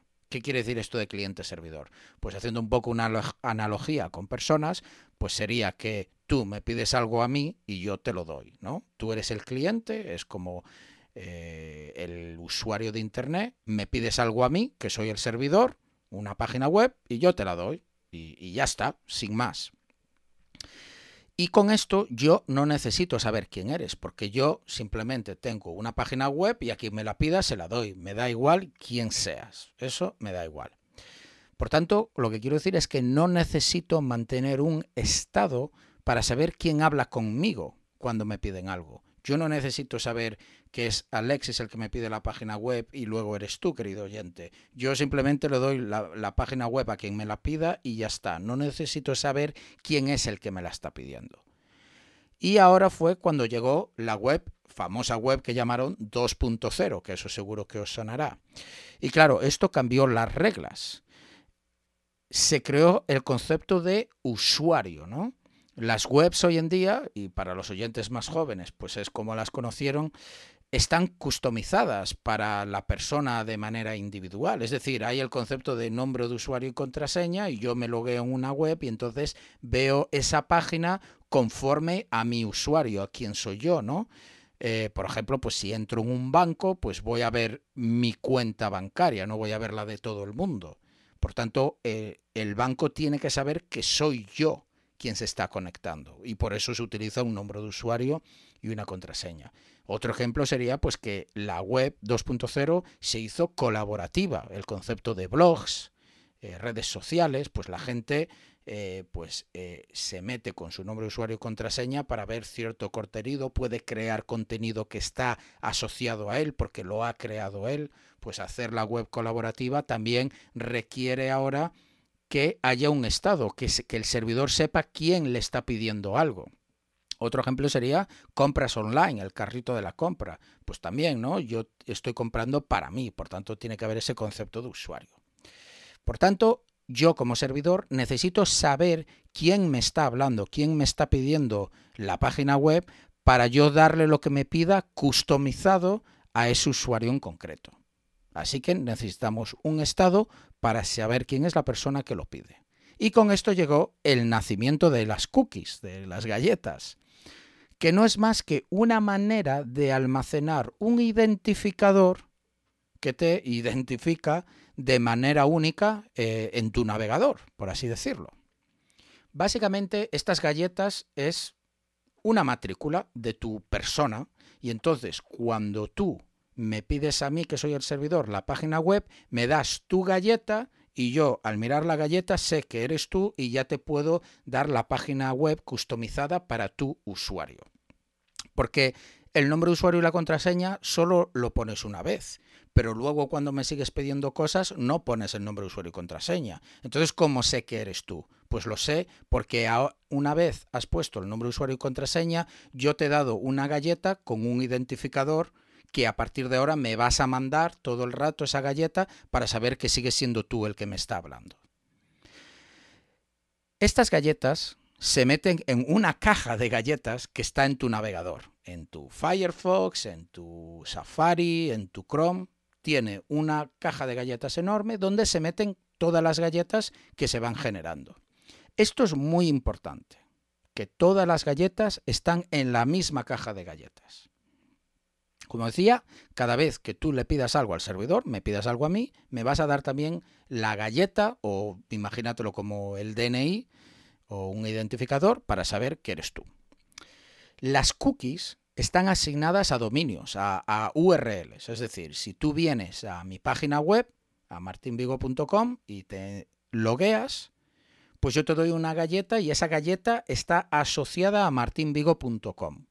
¿Por qué? Porque la próxima vez que tú quieras hablar con martinvigo.com, tu navegador lo que va a hacer es ir a la caja de galletas, buscar todas las galletas que sean de martinvigo.com y mandarlas. Así que la próxima vez que hables con martinvigo.com, enviarás todas las galletas que estén asociadas a ese dominio.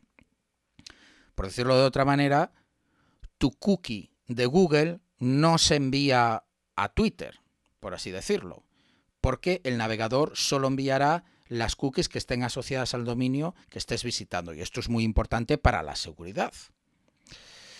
Lo que pasa es que la industria publicitaria encontró maneras de utilizar estas cookies entre páginas web, por así decirlo, para traquearnos por Internet. Piensa en este ejemplo. Los captchas de Google para los oyentes que no sepan lo que son los captchas, es esto que te sale a veces de, oye, marca cuáles son eh, camiones o coches y te salen nueve imágenes y tienes que marcarle, vale, esto es un coche, esto es un coche, esto es un coche, no soy un robot, aquello de no soy un robot, ¿no? Pues a lo mejor lo que la gente no sabe es que esta tecnología, eh, mayormente la que se utiliza por casi todas las páginas web, es la versión de Google es Google el que desarrolla este captcha y el que dice si eres un robot o no. Bien, pues imagínate que ahora tú vienes a martinvigo.com y yo utilizo este captcha de Google, que por cierto es gratis, por eso lo utilizo, en mi página web para asegurarme de que no hay robots. Con robots a lo que nos referimos es gente que esté usándolo para poner spam o cosas maliciosas, ¿no? Pues yo utilizo esta tecnología de Google para primero eh, asegurarme de que no es nadie intentando hacer algo negativo. Tú has venido a martinvigo.com enviándome las galletas, las cookies de martinvigo.com, pero yo al haberte servido, al haberte eh, mostrado el captcha de Google, en realidad también tú le estás pidiendo a Google ese captcha. Por tanto, tu navegador también va a coger las galletas de Google a pesar de que estás en martinvigo.com y enviárselas a Google. Por tanto, Google ahora es capaz de saber que tú has visitado martinvigo.com gracias a las cookies. Y esto es importante, porque imagínate que lo que has visitado es una página de viajes pues ahora Google que lo sabe, la próxima publicidad que te va a mostrar es de viajes. Pero imagínate que lo que has visitado es una web para buscar psicólogos o, de un hospital, especializado en enfermedades muy graves. Pues ahora eso Google también lo sabe. Y aquí es donde está el problema. Aquí es donde se utilizan las cookies para hacer tracking por Internet. Entonces, ¿qué es esto, esta nueva tecnología que trajo Firefox, el Total Cookie Protection? Pues muy sencillo. En vez de una sola caja de galletas, en Firefox ahora tenemos muchas cajas de galletas, concretamente una por dominio. Es decir, anteriormente tú tenías las cookies para martinvigo.com y las cookies para Google y las cookies para Twitter y todas iban a la misma caja de galletas. Pues ahora tienes una caja de galletas para martinvigo.com donde metes todas las galletas que se hayan generado en esa web, la de incluida la del captcha de Google. La magia está en que cuando vayas a mi página y te ponga el captcha, el navegador mirará la caja de galletas de martinvigo.com y no habrá ninguna cookie de Google. Así que meterá una nueva con un nuevo identificador. En vez de coger la galleta de Google de cuando visitaste Google y te logueaste la semana pasada, pero que estaba en la misma caja de galletas que están todas las demás. ¿Esto qué quiere decir? Pues para Google lo que quiere decir es que tú solo has visitado martinvigo.com y cuando vayas a otra página que utilice otro captcha, solo habrás visitado esa página, porque las cajas de galletas son únicas por cada dominio. Esto es una idea brillante porque lo que hace es que ahora para Google tú solo visites una página web, porque ese identificador solo se mostrará para esa página web en concreto.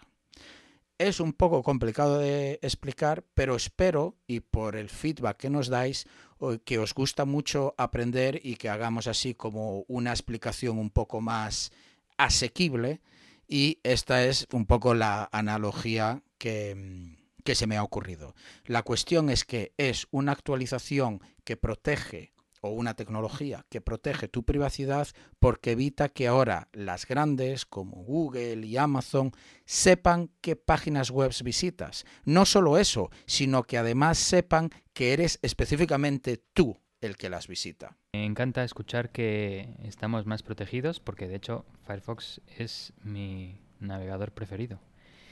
Y sobre esto eh, de la privacidad y de las cookies, me, ha, recordado, me ha venido a la mente también una noticia que ha salido también hace poco, que voy a comentar brevemente, em, que también se, bueno, eh, estas empresas que intentan de, de, publicidad y de marketing, intentan saber qué páginas has visitado eh, y de ads, eh, pues utilizan una técnica que se llama CNAME Cloaking, que aparentemente no es una técnica nueva, pero que se está abusando mucho y mucho más eh, bueno, en, los últimos meses. Y es una técnica que abusa un poco de la tecnología de DNS que cuando si, eh, los, unos anti-trackers tienen bloqueado un dominio específico, eh, pues la empresa puede evitar utilizar este dominio bloqueado, utiliza otro en su lugar y cuando eh, tu navegador va a hacer la resolución DNS de ese dominio, se apunta a un signame, o sea, se hace una indirección, digamos, se le dice, oye, este no es eh, el, el, dominio real, de hecho, este es un disfraz, el dominio real es este otro, que es de hecho el que está bloqueado por estos anti-trackers y luego se va a pedir eh, eh, la petición a ese dominio que en principio está bloqueado con em, los permisos eh, digamos con la, con la capacidad de filtrar esta información que de otra forma no, no, no sería posible.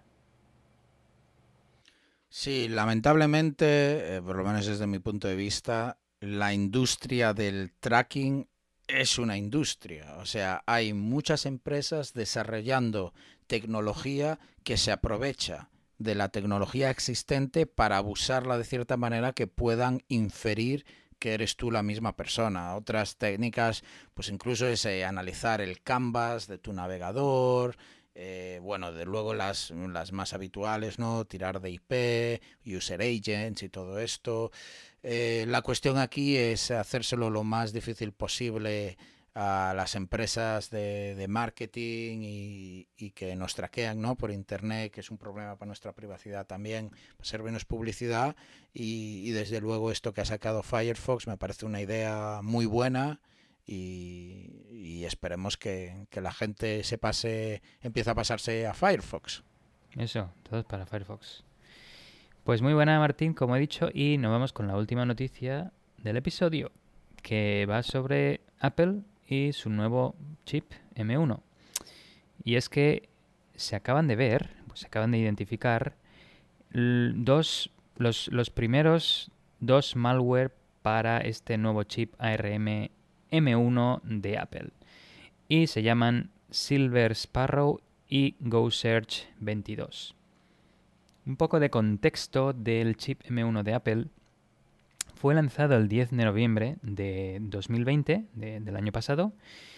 Está basado en tecnología ARM de 64 bits que se ha utilizado de hecho durante muchos años en dispositivos iOS, iPhones, iPads y iPods. Y tvOS, como el Apple TV. Una, una puntuación es que el procesador M1 puede correr código de em, x86 de 64 eh, y 32 bits, también debido a que Apple ha incluido un proceso de traducción de código eh, entre ARM 64 bits y eh, x86 64 de, Intel, los procesadores anteriores de Apple, que permite correr aplicaciones antiguas de 64 y 32 bits en los nuevos procesadores M1. Este proceso de traducción se llama Rosetta, buen nombre, por la piedra roseta, digamos. Em, el chip M1 se utiliza en sistemas de Apple MacBook Air del 2020, Mac Mini, también del 2020 obviamente, y el MacBook Pro de 13 pulgadas del año pasado. Y se basa en el chip A14 Bionic de Apple, que es un System on a Chip, un sistema en un chip, basado en ARM de 64 bits que se lanzó el 23 de octubre de 2020 por primera vez en el iPad Air y en el iPhone 12.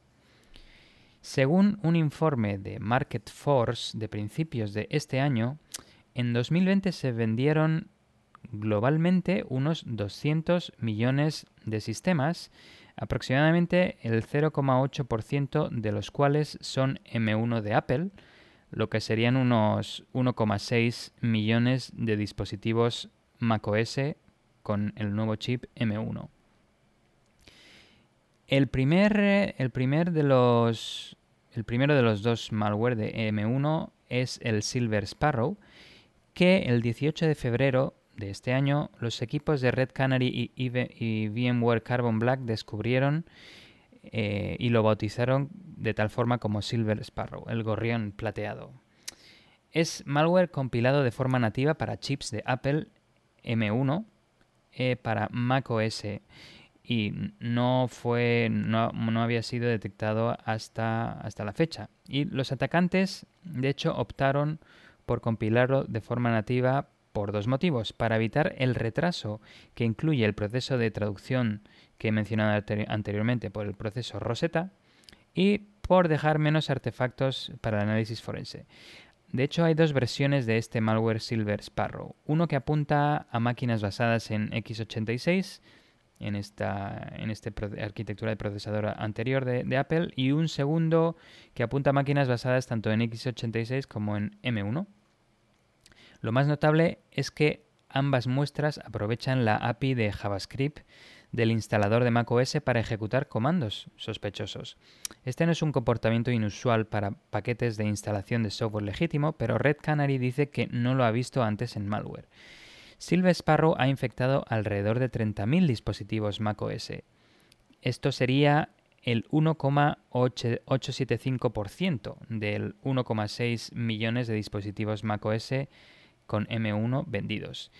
Eh, aunque en una siguiente actualización se indicó que la cifra ya ha llegado a los 39.000 dispositivos macOS, así que se ve que este malware sigue infectando a pesar de que eh, bueno, se han aplicado medidas de mitigación, pero las víctimas se incluyen en 153 países, que me parece bastantes países, a fecha de 17 de febrero, incluyendo muchos en Estados Unidos, Gran Bretaña, Canadá, Francia y Alemania.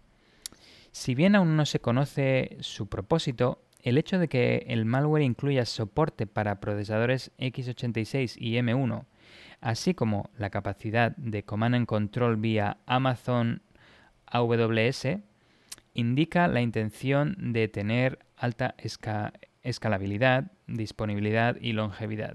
Vamos, que se ha diseñado de tal forma que pueda infectar a muchos sistemas a nivel global. La infraestructura de Silver Sparrow está alojada en Amazon Web Services S 3 eh, y los dominios de callback se alojan a través de una red de entrega de contenido, una Content Delivery Network de Akamai. Em, sobre el comportamiento hay un par de comentarios al respecto y es que cada hora el malware se conecta al servidor de control remoto en AWS en busca de comandos pero los investigadores todavía no han visto evidencia de una carga útil de ningún comando que se haya ejecutado con algún objetivo. Así que parece que de momento es, es solo una, bueno, una presencia en los sistemas que tienen los, los atacantes. El informe de Red Canary también incluye diversos indicators of compromise que son bueno, eh, formas en las que se puede identificar si un sistema está infectado y en base a eso cómo mitigarlo, protegerlo. Y también el informe de Red incluye comportamientos del malware. Uno en concreto es bastante interesante y es que si el archivo eh, punto guion bajo insu en el directorio library del usuario específico existe y está vacío, entonces el malware se desinstala. Lo que parece curioso, no saben por qué existe esta capacidad, pero bueno, es un kill switch que se podría utilizar para crear este archivo y estar protegido, porque aunque te infectes, en cuanto se infecte tu sistema y vea que este archivo existe y está vacío, el malware se autodesinstala. También se encontraron extrañas plantillas eh, o placeholders en los binarios. De hecho, en la primera versión del malware de Silver Sparrow, el que solo soporta x86, contenía un binario de la arquitectura de Apple que se denomina binario match, macho, match O, eh, compilado para, como he dicho, Intel x86-64 que de hecho parece no tener ninguna función específica. Lo curioso es que este binario parece haber sido incluido como contenido de plantilla para darle al malware algo que distribuir eh, a posteriori fuera de la ejecución de JavaScript. Y de hecho, este, este binario lo que contiene y lo que dice es hola mundo, literalmente. Así que parece curioso que, contenga esto. Y de hecho, la segunda versión, la que soporta x86 y M1, también tiene algo similar. En lugar de tener un mensaje que ponga Hola mundo, tiene un mensaje que pone You did it. En plan, lo hiciste. Así que no sé si es, si es el propio autor del malware dándose palmaditas en la espalda, pero eh, un par de, plantillas interesantes. Sobre eh, indicators of compromise adicionales, comentar que hay dos dominios que se utilizan por el malware que, bueno, están en el informe, pero son fáciles de comentar. Es api.mobiletrades.com, que, bueno, fue creado en agosto de... el 18 de agosto de 2020, y el otro es api.specialattributes.com, creado el 5 de diciembre de 2020. Cada uno, el primero fue creado para la versión, la primera versión x86 y el segundo fue creado para la segunda versión que soporta, como he dicho, x86 y M1. A mediados de agosto de 2020, eh, bueno, el 18 de agosto, se vio eh, una versión no M1, solo x86 de la infraestructura C2, eh, la infraestructura Command and Control en Amazon AWS, Pero en diciembre eh, esta infraestructura se actualizó ah, para los dominios de, la versión que soporta M1. Es decir, que los autores de malware, em, bueno, la primera versión era del malware que em, atacaba a las versiones anteriores de dispositivos Mac OS que utilizaban el chip Intel. Y se, puede ver, en base a la línea de tiempos y todo lo que ha ido sucediendo, que en cuanto salió la versión de dispositivos macOS con el chip M1, pues los, los bueno, salió en octubre, así que de octubre a diciembre, pues los, los autores del malware estuvieron dos meses, supongo, practicando, porque supongo que se tenían que comprar un dispositivo macOS también para probar su malware, correrlo, compilarlo y distribuirlo. En cualquier caso, la versión de la primera versión fue subida a Virus Total el 31 de agosto y la nueva versión que soporta M1 fue subida el 22 de enero. Así que vemos que igual, eh, bueno, esa persona infectada tardó igual un mes, un mes y algo en darse cuenta de que estaba infectada.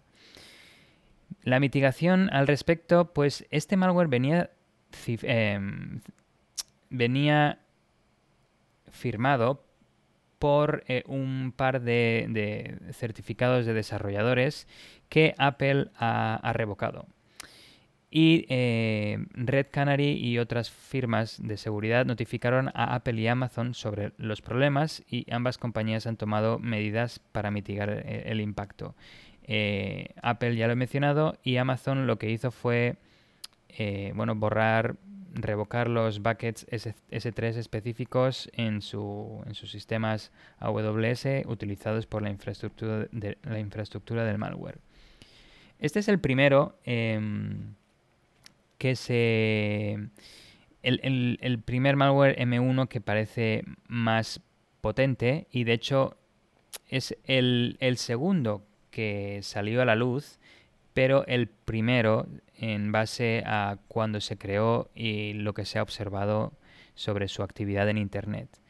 Eh, el primero en ser publicado fue el malware GoSearch 22, que fue publicado de hecho solo cuatro días antes de la publicación de Silver Sparrow, concretamente el Día del Amor, el 14 de febrero, eh, por el investigador de seguridad de sistemas macOS Patrick Wardell, que eh, de hecho este hombre está actualmente migrando sus herramientas de seguridad para macOS a, al chip M1 de arquitectura RM64 eh, para correrlo nativamente y que sean más eficientes. Eh, y, de hecho, como nota, recomendamos sus, sus, herramientas que son open source y que son bastante buenas, como Lulu, Little Snitch y similares. Pues bien, este investigador estaba un día buscando en Virus Total malware específico para ARM64. Y aunque la mayoría era para dispositivos iOS, como ya he comentado, eh, los dispositivos iOS desde hace años ya corren eh, chips que son ARM64, se encontró con uno en particular ARM64 que era para chips M1. Wardell indica que este Adware es una extensión de software publicitario de Safari llamado GoSearch 22 que se escribió originalmente para ejecutarse en chips de Intel x86, pero em, desde entonces se ha adaptado para ejecutarse en los nuevos chips M1 de, Apple. La extensión maliciosa es una variante de hecho del malware publicitario Pirrit, que se vio por primera vez el 23 de noviembre de 2020. Eh, según muestra una, el, malware que se, que se identificó en Virus Total el 27 de diciembre y que de hecho fue enviado a Virus Total gracias, es curioso también, a una de las herramientas open source de, este analista de seguridad. Eh, probablemente menciona que fue su herramienta que se llama Knock Knock. En cualquier caso, Pirrit, eh, documentado por primera vez en 2016, es una familia de adware persistente para Mac conocida por enviar anuncios intrusivos y engañosos a los usuarios que al hacer clic descargan e instalan aplicaciones no deseadas que vienen con funciones de recopilación de información y atentan con la privacidad del usuario. Wardell dijo que la extensión se firmó con un ID de desarrollador de Apple llamado Hongshen-Yan, que apunta a que es alguien en el continente asiático, el 23 de noviembre de 2020 para ocultar aún más su contenido malicioso, pero desde entonces ha sido revocado por Apple, lo que significa que la aplicación ya no se ejecutará en ningún sistema macOS a menos que los atacantes la vuelvan a firmar con otro certificado, claro, que no esté revocado. Aunque las capacidades del malware de GoSearch 22 pueden no ser completamente nuevas o peligrosas, ya hemos mencionado que se basa en Pirrit del 2016, lo que hay que resaltar es que junto con Silver Sparrow es uno de los primeros malware compilados de forma nativa para chips M1, lo que significa el comienzo del malware para la arquitectura RM64 en chips M1 de Apple. En definitiva, tanto Silver Sparrow como GoSearch 22 para chips M1 muestran la adaptabilidad de los autores de malware y también Patrick Wardell apunta a las deficiencias de los sistemas de análisis de malware y antivirus, ya que, por ejemplo, Patrick eh, fue capaz de dividir, de hecho, de sacar la muestra de GoSearch solo de x86 y sacar la muestra de ARM64 para M1 y lo subió estas dos muestras a Virus Total y vio que eh, la mm, detección, la tasa de detección para el malware de arquitectura ARM64 nativo para el chip M1 era un 15% peor que para el código x86-64.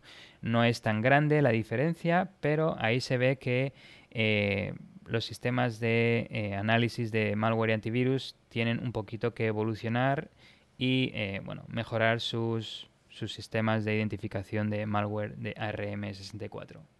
Sí, aquello de no, solo existe malware para Windows, desde luego que no es cierto.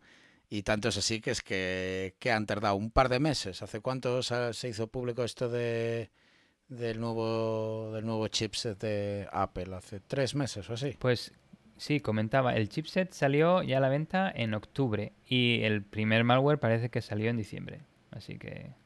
Sí, o sea, lo dicho, tres meses. Eh, así que malware existe para, para todo. Otra cosa es que, bueno, eh, sea la mayoría de los usuarios estén en Windows y por tanto haya más malware para ello.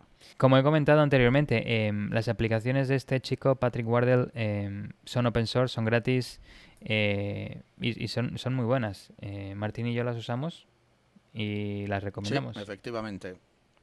100%, 100%. Vamos a tener que empezar a, cobrarle a la gente por referrals y tal, pero para nosotros lo más importante es daros a vosotros, queridos oyentes, eh, información útil y, que estéis todos a salvo. Así que ya tenemos eh, un nuevo episodio terminado. Esperemos que os haya gustado. Como siempre, por favor acordar de suscribiros y sobre todo de compartir en vuestras redes sociales, incluidas eh, Clubhouse o, o, cualquiera que estéis registrados, este podcast. Ayudemos a la gente a aprender sobre ciberseguridad dejarnos comentarios, hacernos saber lo que os gusta y nos escuchamos en el episodio número 25. Bueno, ahí estamos, ya casi casi llegando al año del, podcast, queridos oyentes. Estamos muy felices, así que lo dicho, nos escuchamos en el próximo episodio. Adiós, adiós. que vaya bien. Si te ha gustado este episodio y quieres ayudarnos a seguir con el podcast, compártelo con tus amigos y compañeros. Con tu apoyo podremos atraer y despertar el interés por la ciberseguridad de mucha más gente. Acuérdate de dejarnos un comentario y una valoración donde nos estés escuchando. También puedes seguirnos en Twitter, Instagram y Facebook. Te esperamos en el próximo episodio de Tierra de Hackers.